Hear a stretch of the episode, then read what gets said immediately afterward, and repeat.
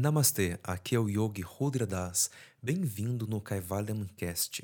No episódio de hoje, mais do que especial, nós vamos conversar sobre o karma e sobre as vidas passadas.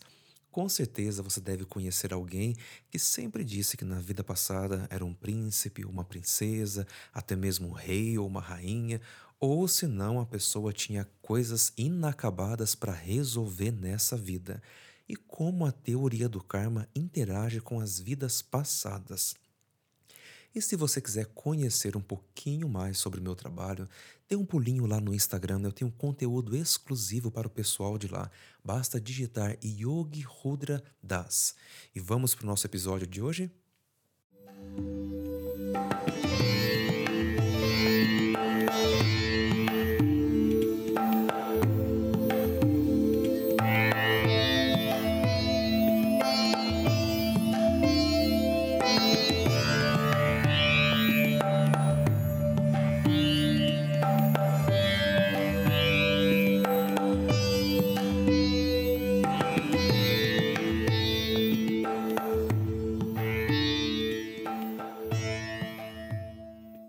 Tenho certeza que quando você viu o título Vidas Passadas e Karmas, você já deve ter encontrado alguém que te falou que você foi uma rainha ou um rei numa vida passada, ou que você tinha um império gigantesco, que alguma coisa muito grandiosa aconteceu e você veio aqui à procura de uma resposta. O que será que aconteceu que eu fui uma rainha ou um rei na vida passada? Dificilmente nós vamos encontrar alguém que vai dizer: "Ah, eu fui simplesmente um camponês, eu fazia sapato na vida passada ou na vida passada eu era simplesmente um agricultor. Toda vez que nós falamos de vida passada, isso no geral, pessoas têm sempre a tendência de achar que elas foram na vida passada algo muito diferente do que elas são na vida atual. O que será que faz uma pessoa imaginar que na vida passada ela foi um grande cientista, um grande músico e nessa vida ela não tem nenhuma semelhança com cientista ou com músico? Por que será que quando a gente fala de vida passada, nós sempre tentamos consertar as coisas dessa vida? Se nós pensarmos muito bem dentro da filosofia oriental, na Índia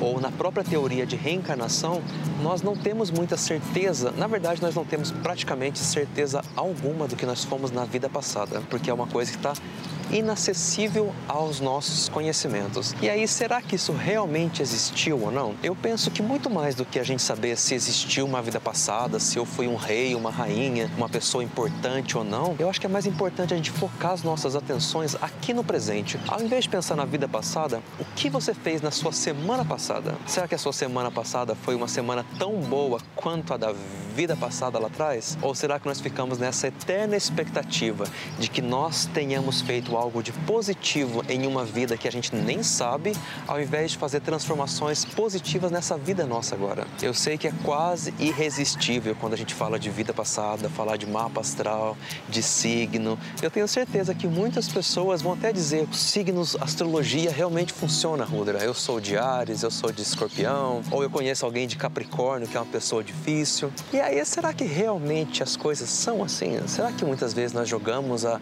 culpa nos astros? Outros, ao invés de olhar na nossa atitude e falar: é, eu não precisava ter tomado determinada ação e eu fiz. Pois é, eu deveria ter estudado um pouco mais e não estudei. Pois é, eu deveria ter sido um pouco mais paciente no meu relacionamento, mas eu não fui. Ah, não se preocupa, eu sou de câncer, por isso que eu sou emotivo, ou sou de gêmeos. Será que realmente a astrologia e a vida passada têm um impacto tão grande na nossa vida no presente? Se nós nos preocupássemos muito mais do que nós fizemos na vida passada e perguntássemos o que nós fizemos nessa vida, o que você fez semana passada, mês passado, o que você fez na sua infância, pode ter certeza que a gente pode transformar nossa vida de uma forma muito mais impactante do que pensar na vida passada. E quando nós falamos de coisas impactantes, vem aquela famosa palavra karma. A palavra karma do sânscrito, ela significa ação e reação. Então, karma vai ser aquela resposta das nossas ações. Se nós plantamos girassóis, pode ter certeza que nós vamos colher girassóis também. A teoria do karma de causa e efeito na Índia, ela difere um pouco do que nós estamos acostumados a ver aqui no Brasil. Aqui no Brasil nós acabamos importando essa teoria do karma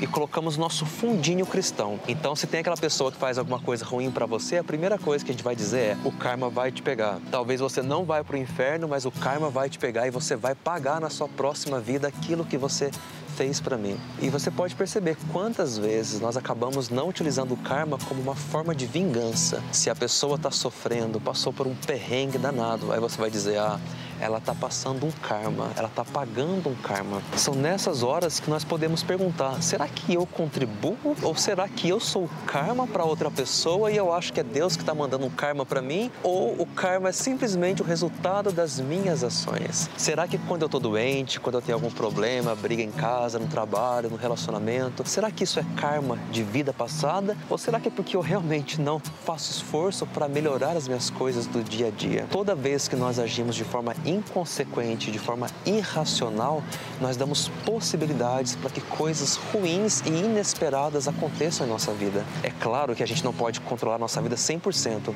Se você fizer tudo direitinho, isso ainda assim não é certeza de você ter sucesso na vida, de encontrar a pessoa perfeita, de você ser feliz. Mas certamente, se você viver uma vida de forma muito mais consciente e trazendo a responsabilidade para as suas ações, pode ter certeza que você vai olhar para o seu passado e você vai sentir dignidade, independente se você foi uma rainha, um rei na vida passada ou se você foi simplesmente um yogi lá nas montanhas dos Himalaias. Namastê.